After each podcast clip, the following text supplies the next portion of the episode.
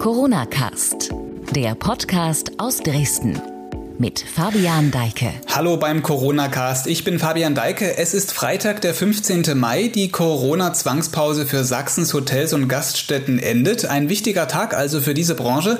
Ob und wie gut der Neustart gelingt, darum geht es in dieser Folge Corona-Cast. Ich spreche gleich mit Axel Klein, Hauptgeschäftsführer des Verbandes DEHOGA in Sachsen. Das Gespräch gleich. Zuvor wie immer aktuelle Meldungen. Das Corona News Update von sächsische.de und zu Beginn die neuen Infektionszahlen. In Sachsen haben sich bisher offiziell 5082 Menschen mit dem Coronavirus infiziert. Seit gestern sind es 36 neue Fälle. Die Zahl der Todesfälle im Zusammenhang mit einer Corona-Infektion steigt um zwei auf nun insgesamt 196.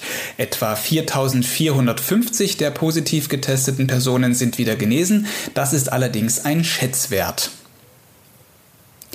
Neubeginn in der Gastronomie, das ist das Thema dieses Tages. Es dürfen in Sachsen seit heute bis auf wenige Ausnahmen wie etwa Badeoasen, Clubs und Diskotheken alle rund 9000 gastronomischen Betriebe des Landes öffnen. In allen wiedereröffneten Lokalen gelten jetzt Hygieneregeln, die von Gästen und Betreibern befolgt werden müssen. Auf einer Pressekonferenz im Parkhotel in Bad Schandau machte sich am Vormittag Tourismusministerin Barbara Klepsch ein Bild von der neuen Lage. Sie erinnerte daran, dass der Tourismus eine der Branchen sei, die am stärksten von der Corona-Krise betroffen ist. Im März und April habe allein der Tourismus in Sachsen einen Verlust von rund 1,2 Milliarden Euro erlitten. Nun fordert sie einen bundesweiten Tourismusgipfel mit Kanzlerin Merkel. Sachsen fehlen 5 Milliarden Euro. Das besagen die Zahlen der aktuellen Steuerschätzung. Sachsens Finanzminister Vorjohann spricht von einem historischen Einbruch der Steuereinnahmeerwartungen des Freistaats. Allein für 2020 sei mit Mindereinnahmen in Höhe von rund 2 Milliarden Euro zu rechnen.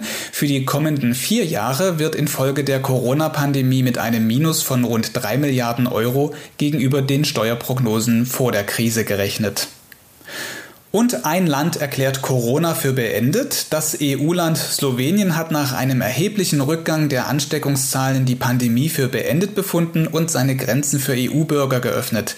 Das entschied die Regierung des Alpen- und Adrialandes am heutigen Freitag. EU-Bürger können nun einreisen, ohne sich in die bisher vorgeschriebene siebentägige Heimquarantäne begeben zu müssen. An den Grenzen zu den EU-Nachbarn Österreich, Italien und Ungarn wird allerdings weiterhin kontrolliert.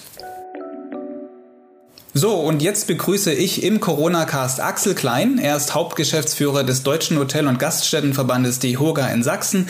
Hallo, schön, dass Sie dabei sind. Ja, danke für die Einladung und hallo von mir zurück. Ab heute dürfen ja Gaststätten, Hotels, Restaurants und Pensionen sowie Bars wieder öffnen. Wie glücklich sind Sie und Ihre Branche über diesen Fortschritt? Wir sind glücklich darüber, dass es einen klaren Zeitplan wieder gibt. Also das war das äh, Bewegendste, dass man eben nicht wusste, wo geht es weiter. Ja, man sitzt zu Hause und das ist wieder jetzt, sagen wir, der erste Lichtblick, dass man sagt, wir haben einen klaren Zeitplan, klare Ansage. Das ist äh, positiv zu bewerten. Mhm. Ja, über zwei Monate lang gab es ja keine Bewirtung von Gästen. Für Sachsen gesprochen, für wie viele Betriebe war die lange Auszeit möglicherweise schon zu viel? Was schätzen Sie, wie viele könnten da der Corona-Krise jetzt auch zum Opfer fallen? Ja, äh, ich möchte das gar nicht so die Prognose stellen, weil die sind äh, bitter. Ne? Wir hatten mal eine Befragung, sind wir davon ausgegangen, 30 Prozent ähm, im schlimmsten Fall, die es nicht, die es nicht schaffen werden. Aber ähm, wir haben ja noch eine Chance. Wir haben eine Chance, äh, einen Rettungsfonds äh, aufzunehmen. Das äh, fordern wir ja gerade auf Bundesebene. Wir haben äh, auch die verschiedenen Konjunkturprogramme geplant. Das wird ganz entscheidend sein, ob wir das jetzt in den nächsten Tagen, Wochen äh, schnell umsetzen, dann werden wir einige von denen auch noch retten können. Ähm, ja, das ist die, die Frage jetzt der Zeit, die, die Frage der Stunde. Wie schnell schaffen wir das, diese Rettungspakete auf die Spur zu bringen? Hm, Sie haben gerade gesagt 30 Prozent, das wären ja dann ungefähr grob über den Daumen gepeilt, zweieinhalbtausend äh, Betreiber. Richtig, von, äh, das sind natürlich verschiedene Betreiber, die ernste Schwierigkeiten bekommen, ähm, auf langfristige Schäden. Nicht jeder wird, sag mal, gleich Insolvenz anmelden müssen, aber wir haben ja auch, wir müssen ja die Schäden rechnen, äh, die langfristig entstehen. Das heißt, wenn ich mich überschulde, wenn ich Kredite aufnehme, wir rechnen von einem Zeitraum von zwei, drei Jahren, in dem wir wieder alte mhm. Stärke erreichen wollen. Ähm, also diese Schäden, die werden nicht alle in einem Monat anfallen, aber das wird sich mhm. eben äh, natürlich auf die Distanz, auf die Länge hin hinziehen. Äh, ja, das ist das Problem. Es gibt ja auch Betriebe, habe ich jetzt irgendwie so ein bisschen vernommen, die jetzt nicht unbedingt pleite gehen, aber einfach vor dem Hintergrund sagen, ich schaffe das jetzt nicht mehr oder ich will mir das gar nicht antun und einfach aufgeben wollen. Was sagen Sie zu solchen Wirten? Vernünftig manche. Also ich würde das genauso sehen. Also wenn ich in gewissem Alter wäre, ähm, sagen wir mal, das Rentenalter an Sicht ist und wir haben da sehr viele, gerade im ländlichen Raum, ähm, und sie sollen sich jetzt nochmal hoch verschulden, ähm, um dann das Geschäft zu übergeben an jemanden, der noch nicht da ist, ähm, anders ist es natürlich in einem Familienunternehmen, ja, da, wenn man Nachfolger hat, dann weiß man, man muss ja durchziehen, man muss dranbleiben. Äh, ja, bei jemandem, der ja vor, der, vor dem Alter steht, wo er sagt, Entscheidung, nehme ich nochmal für zehn Jahre einen Kredit auf oder nicht, dann ist natürlich die Entscheidung äh, nachvollziehbar. Was sagen Sie so an sich zu dieser ganzen Schließung? Fanden Sie das angemessen und gerechtfertigt, dass sie jetzt auch tatsächlich so lange war? Naja, das will ich gar nicht so ähm, einschätzen. Auf alle Fälle war es wichtig zu schließen an einem gewissen Punkt. Ähm, es gab ja sicher auch in der Branche viel, viel und wieder, aber wir haben immer dann sehr schnell auch Befragungen gemacht äh, der Mitglieder. Heute ist das digital ja innerhalb von Stunden möglich, auch sich eine Meinung von einer gewissen Größenordnung zu holen. Und bei der ersten Befragung, oder wir haben insgesamt vier Befragungen gemacht, haben alleine 600 Unternehmen von 2000 geantwortet. Das ist sehr viel. Und dort haben wir dann natürlich auch die, die Branchenmeinung sozusagen in unserer, erstmal in unserer Mitgliedschaft natürlich, aber das ist ein Trend, den haben wir abgefragt und äh, waren dann in der Lage, auch äh, Entscheidungen zu treffen. Und damals ist die Entscheidung auch klar äh, für eine Schließung getroffen worden. Und wir finden verantwortungsvoll auch jetzt wieder zu öffnen, natürlich mit den Regeln, das ist für in unseren Augen natürlich auch der richtige Weg. Mhm. Im Interview mit sächsische.de hat ähm, Ministerpräsident Michael Kretschmer eingeräumt, bei Entscheidungen auch Fehler gemacht zu haben. Gerade auch in Bezug auf die Gastrobranche seien Regeln vielleicht nicht von Anfang an klar gewesen. So seine, sein, seine Reaktion auf manche Kritik, die da gekommen ist. Rechnen Sie vielleicht auch vor diesem Hintergrund, weil so spät auch Lösungen jetzt zustande gekommen sind, mit Schadenersatzklagen aus der Branche gegen den Freistaat? Also erstmal habe ich mit äh, Herrn Gretschmer ja auch ein Gespräch am Anfang dann gehabt in der Krisensituation oder einige, mehrere Runden mit den Ministerien. Also da muss ich sagen, was natürlich für uns als Gastronomen wichtig war, sein Einsatz vor allen Dingen für die 7% Mehrwertsteuer. Äh, das ist äh, natürlich für manche in der jetzigen Situation, wo die Umsätze noch nicht so da sind, äh, rückt das ein bisschen in den Hintergrund, aber für uns ist es essentiell. Und das muss man sagen. Es gab zwei Ministerpräsidenten. Neben Herrn Söder war das Herr Kretschmann, der sich dafür eingesetzt hat, vehement schon vor dieser Zeit und, und in dieser Phase. Und das ist äh, nicht hoch genug einzuschätzen erstmal.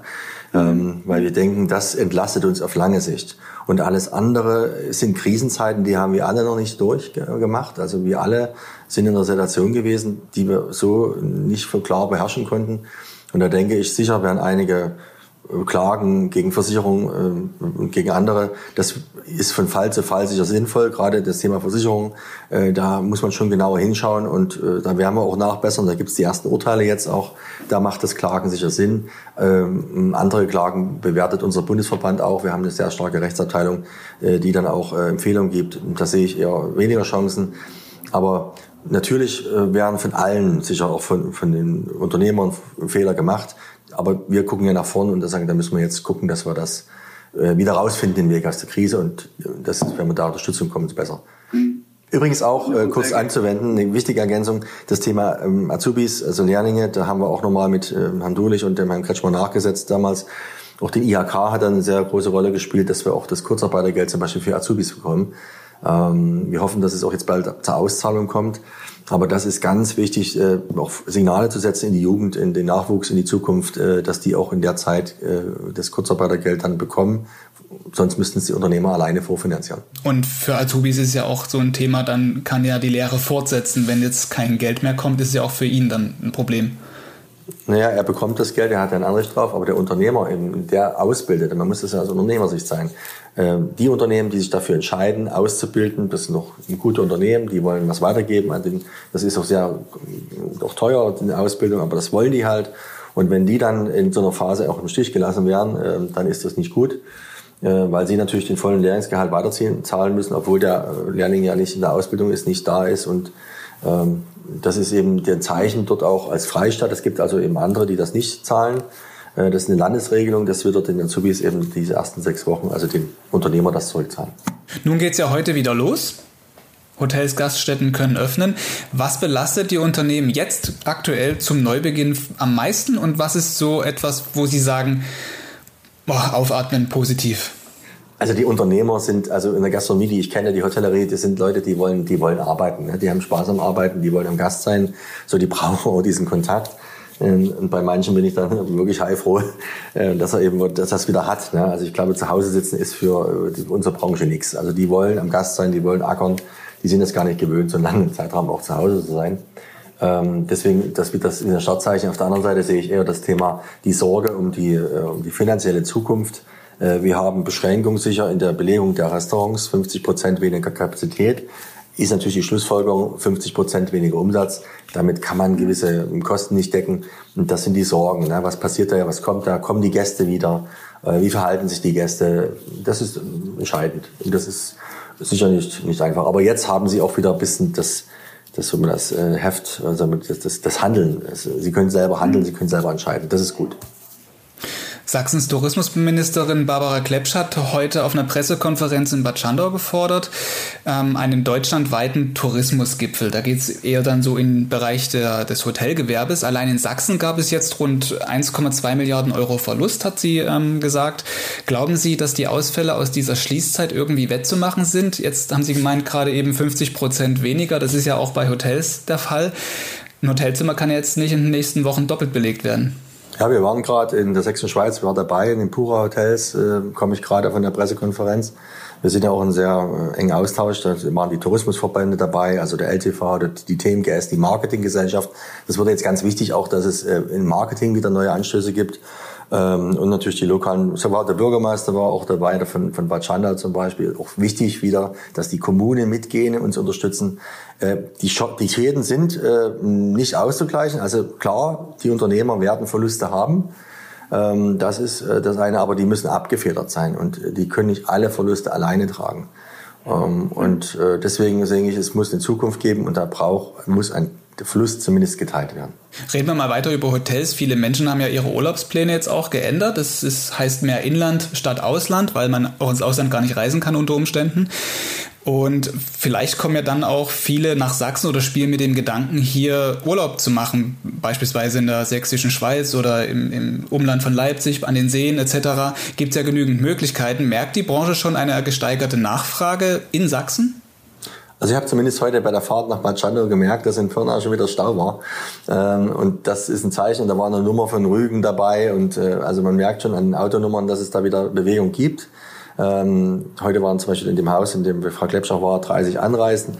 Das ist ein schönes Zeichen. Und ich denke mal, ja, wir müssen uns jetzt umstellen im Marketing. Äh, das macht die, äh, die Stadtmarketing in Dresden, aber auch in Leipzig, also sachsenweit, in den Kommunen, auch in den Pirna waren wir wieder und Dort wird jetzt wieder ähm, Schwung gegeben, wird auch Geld in die Hand genommen, um Marketing zu machen für Städte. Und auf Landesebene, auch da hat ja die äh, Frau Klepsch drüber gesprochen, äh, dass die Tourismus-Marketing-Gesellschaft auch dort ihr Konzept schon seit 14 Tagen, auch muss man sagen, jetzt träumlich nach Sachsen äh, neu ausgerichtet hat auf die andere Zielgruppe, auf den innerdeutschen Raum.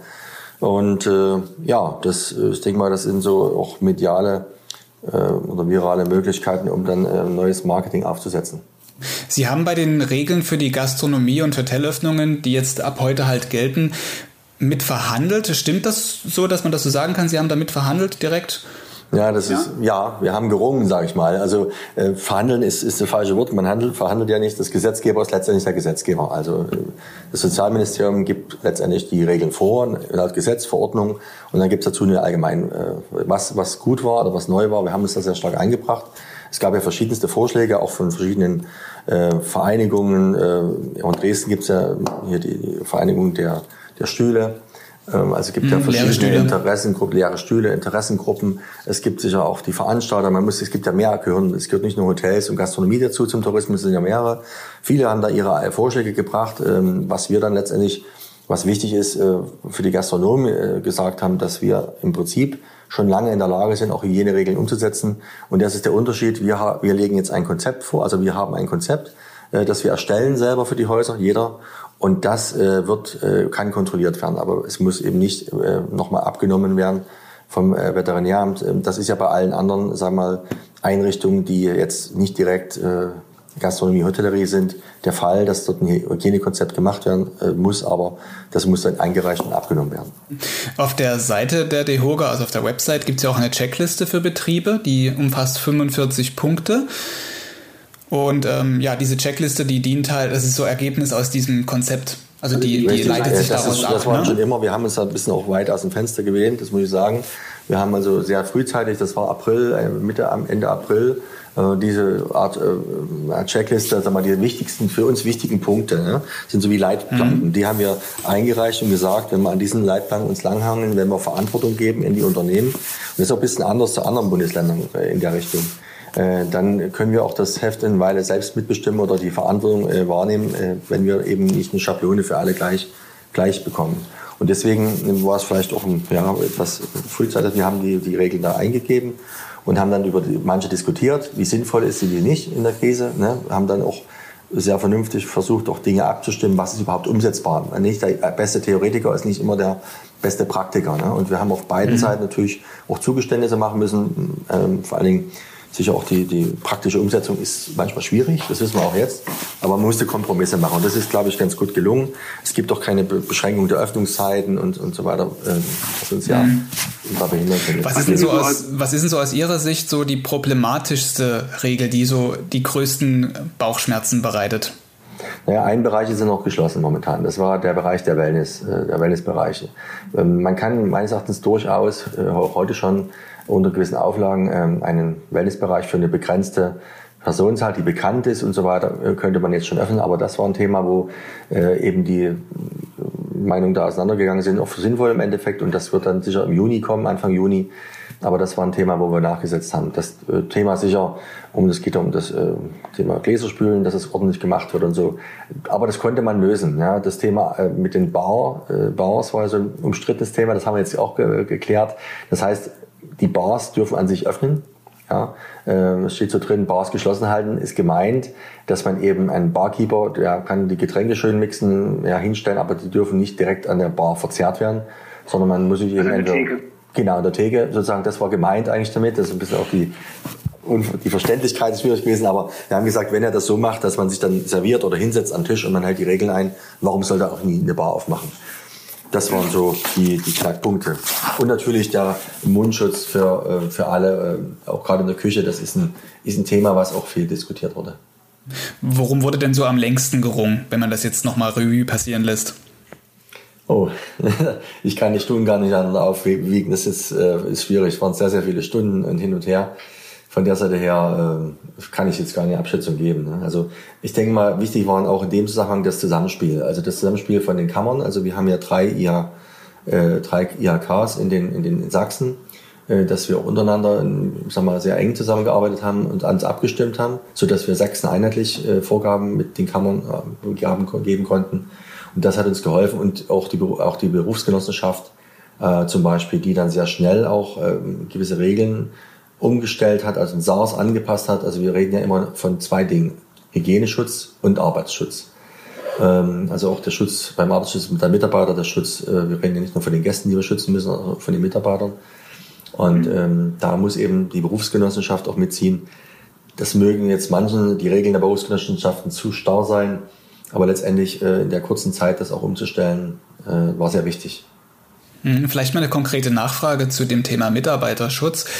Das steht nicht auf der Checkliste, sondern in diesem Schutz- und Hygienekonzept, das auch auf dieser DEHOGA-Seite steht, was man sich selber runterladen kann als Betreiber und dann dort seinen, seinen, seinen äh, Hygieneplan erstellt. Da steht dieser Punkt, ich lese das einfach mal vor, tägliche schriftliche Dokumentation der Symptomfreiheit von Küchenmitarbeitern bei Dienstantritt. Genau. Muss jetzt die Branche ihr Personal checken? Also müssen die sich da jetzt mit Fieberthermometern alle ausrüsten? Ist ja auch ein bürokratischer Aufwand, ne? Also zwei Dinge ähm, dazu. Erstmal, es gibt seit heute übrigens auch ein äh, dieses Hygienekonzept, was Sie gerade vor sich haben. Also wir hatten erst die Checkpunkt, äh, die Punkte aufgeschrieben, haben dann äh, gewartet, bis gestern Nachmittag die Allgemeinverfügung kam. Die stimmte dann mit der Checkliste soweit überein. Und dann haben wir äh, gestern Abend noch sehr spät mit den Kammern zusammen äh, dieses, diese Vorlage für einen Hygieneplan entwickelt, so dass der Unternehmer direkt seinen Namen, seine Adresse oben einfügt und dann das durchgehen kann. Also nochmal eine zusätzliche Hilfestellung und für die kleineren Vertriebe, vor allen Dingen die größeren, haben ja solche Hygienepläne meist schon ähm, eine Unterstützung. So und dann ist natürlich sehr wichtig, dass äh, gerade mit der Fiebermessung zum Beispiel. Ich habe also schon international auch erlebt, dass man durchaus in Hotels äh, es bei Anreise möglich ist. Äh, man hat gibt ja kontaktlose äh, Fiebermessung, ja.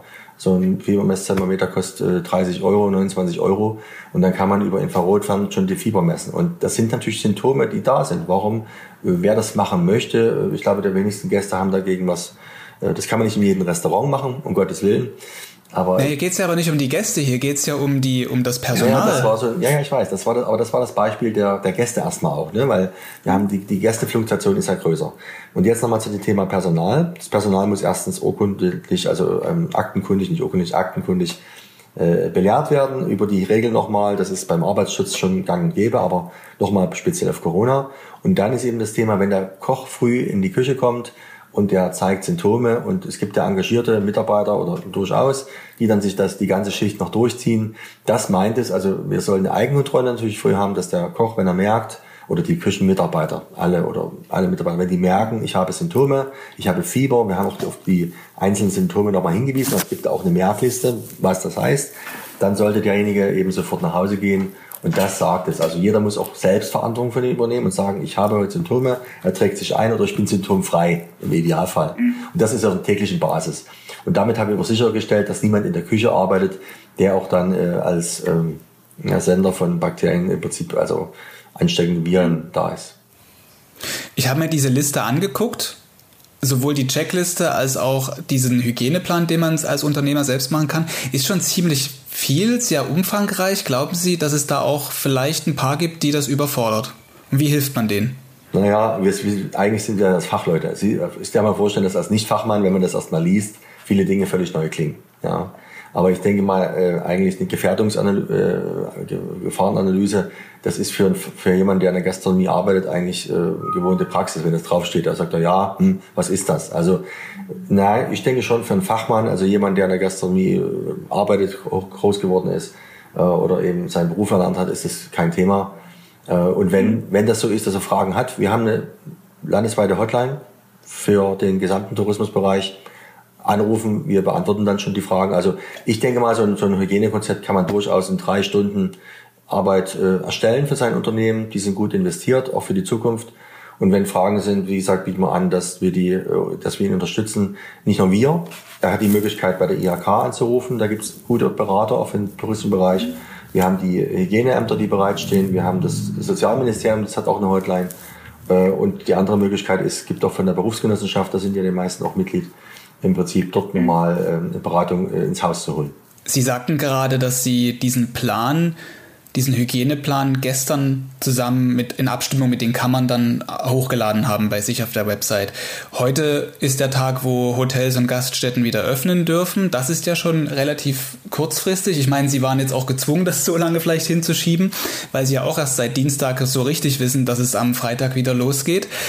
Vor diesem Hintergrund ist es denn glücklich gewesen in den letzten Tagen, dass das so kurzfristig ist? Oder schaut man da jetzt drüber weg und sagt, okay, es geht los, was wollen wir jetzt noch drüber streiten? Deswegen haben wir die Hygienecheckliste schon etwas länger ja im Umlauf gebracht, weil wir wussten, so eine Allgemeinverfügung, eine Verordnung, das dauert seine Zeit, da gibt es ja gewisse Regularien, Sie müssen eine Verordnung beschließen, da müssen alle zusammenkommen im Landtag. Ähm, das ist ja nicht, dass man das von heute auf morgen einfach mal sagt, so machen wir das jetzt. Das sind rechtliche Bedingungen zu beachten. Aber wir haben damals gesagt, dass wir sehr frühzeitig öffnen wollen. Wir haben trotzdem den Termin uns gewünscht, weil wir erstens muss nicht jeder öffnen. Äh, auch heute haben viele schon den Hygieneplan, die heute öffnen, die müssen ihn haben. Es war jetzt nur noch mal eine Nachbesserung und ähm, vielleicht dem einen oder anderen, der das nicht geschafft hat, äh, noch mal eine Hilfestellung zu geben. Aber ansonsten denke ich schon, dass äh, wir in der Kürze der Zeit, äh, dass es dann uns ganz gut gelungen ist, ähm, die Dinge umzusetzen. Und ja, einige Dinge, das wird auch noch ein bisschen Zeit brauchen. Also ich denke, ja, ich kenne viele Hotels, die Anfang Juni erst öffnen, äh, zum Beispiel mit Wellnessbereich, ne, das ist so ein kritischer Bereich. Und ja. Wissen Sie, wie groß der Anteil der Betriebe ist, die jetzt ab heute wieder aufmachen, wie viele da noch warten? Kann ich äh, ganz, ganz schwer zu schätzen. Also das ist äh, sehr unterschiedlich. Ich denke, dass schon ja, vielleicht ja, ein Drittel oder so bestimmt warten. Also nicht warten, die es wird jetzt peu à peu losgehen. Also manche heute, manche vielleicht Himmelfahrt, manche nee, am 2. Juni. für diejenigen, die Himmelfahrtsgeschäft dann haben, und das ist ja immer so ein etwas stärkeres Geschäft, ist es, glaube ich, eine ganz gute Einlaufphase. Ne? Also ich glaube nicht, dass die heute die Restaurants überrannt werden. Äh, leider nicht, aber zum Glück auch nicht. Also zwei Sachen. Ähm, dass man eben auch erstmal sich eingewöhnen kann und die Wege und, und das Lernprozess. Sie hatten es vorhin auch schon mal angedeutet, wer jetzt ins Restaurant geht, wird es auch sehen. Die Tische stehen weit genug auseinander. 1,50 Meter ist da der Abstand, der gelten muss. Damit fällt die Hälfte der Plätze in manchen Lokalen auch weg, damit nur noch weniger Umsatz. Vor diesem Hintergrund sollte es vielleicht auch mehr staatliche Hilfen geben. Und nochmal ganz anders ausgeführt, was gibt es denn eigentlich aktuell schon? Können Sie da einen kleinen Überblick machen? Also der Abstand die ist ja geregelt auf die Person bezogen. Ja, also das ist wichtig zu wissen. Sie müssen nicht die Tische komplett umräumen, sondern Sie müssen nur gewährleisten mit Ihrem Konzept, das Sie machen, dass äh, der Abstand zwischen fremden Personen dieser Meter 50 ist. Äh, deswegen, Sie können auch Tische leer lassen, äh, das ist das eine. Und das Thema Ausfälle von Umsätzen und Kosten, genau, das hat, war ja das Thema vor uns schon mal, was auch äh, Frau Klepsch erwähnt hat, es muss einen Tourismusgipfel sicher geben. Aber es muss auch, das muss besprochen werden, wie kann man finanzielle Hilfen für den Tourismus auch sinnvoll einsetzen. Ähm, das ist ja die Themen Marketing, äh, Vertrieb, jetzt eine Ausrichtung, das ist sicher wichtig und die Kommunen sind ja auch schon finanziell unterstützt worden an sich, aber da ist Kultur und Tourismus ausgeschlossen an diesen Fördermitteln in den Kommunen. Deswegen ist es umso wichtiger, jetzt auch wirklich konkrete Vorschläge zu bringen, wie wir die nächsten Monate ähm, liquide Mittel in die Unternehmen bekommen und das nach dem Schlüssel der nicht nach dem Gießkannenprinzip ist, sondern der sinnvoll ist, äh, sich nach Mitarbeitern richtet oder nach Umsätzen richtet oder eben Pachten richtet vor allem. Also es gibt so drei, vier Indikatoren.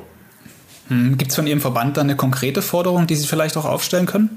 Wir haben das schon sehr seit einigen Wochen oder zwei Wochen auf dem, aufs Papier gebracht.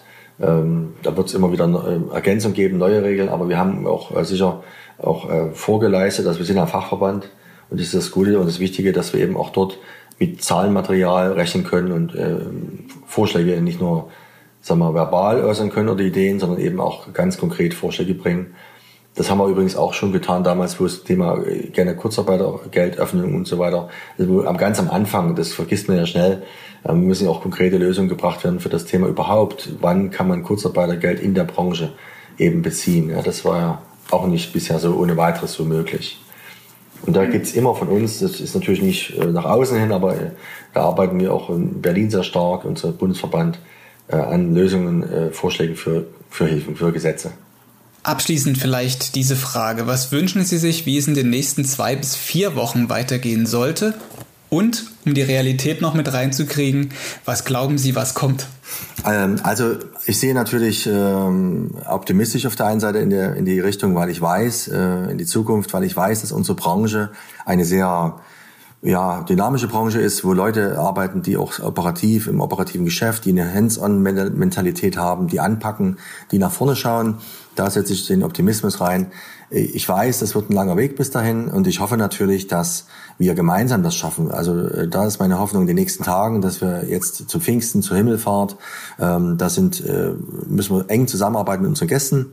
Ich würde mich riesig freuen, wenn äh, genügend Gäste kommen wieder in Zukunft, die auch bei uns die Umsätze tätigen und wenn die, die Gäste, die dann kommen, auch die Regeln einhalten mit uns gemeinsam. Denn wir machen das ja auch nicht nur für unsere Gastronomen, sondern wir wollen ja gemeinsam als Gesellschaft äh, da wieder rauskommen. Und wenn wir dann in den nächsten Tagen auch äh, Unterstützung bekommen, finanzielle Unterstützung für die nächsten Monate, dann sehe ich schon Hoffnung, dass im halben Jahr ähm, ja wieder Umsätze fahren, die auch unsere Kosten decken und dann äh, vielleicht im einen Jahr auch Licht am Ende des Tunnels sehen und dann wieder in der Zukunft ein Leben, wie sagt man, mit Corona leben können und dann wieder auch mit, mit einem lachenden Auge äh, mehr lachen können als bisher. Axel Klein, Hauptgeschäftsführer des Hotel- und Gaststättenverbandes DEHOGA in Sachsen. Vielen Dank für das Gespräch an diesem für Ihre Branche so wichtigen Tag. Ich bedanke mich bei Ihnen für das Gespräch. Und damit ist diese Folge Corona Cast schon wieder zu Ende. Ich wünsche Ihnen ein schönes Wochenende. Vielleicht nutzen Sie ja die Zeit, um sich mit ausreichend Abstand zueinander und der nötigen Vorsicht bei Ihrem Lieblingsrestaurant an einen Tisch zu setzen. Ich glaube, da würden sich die Gastronomen drüber freuen. Was ich Ihnen auf jeden Fall empfehle, ist auch kommenden Montag wieder hier reinzuhören. Dann rede ich mit Biologen und Virologen des Pharmaunternehmens GlaxoSmithKline. Da gibt es spannende Corona-Entwicklungen in Sachen Impfstoff, die auch mit Dresden zu tun haben. Das als Vorgeschmack bis nächste Woche Montag. Tschüss.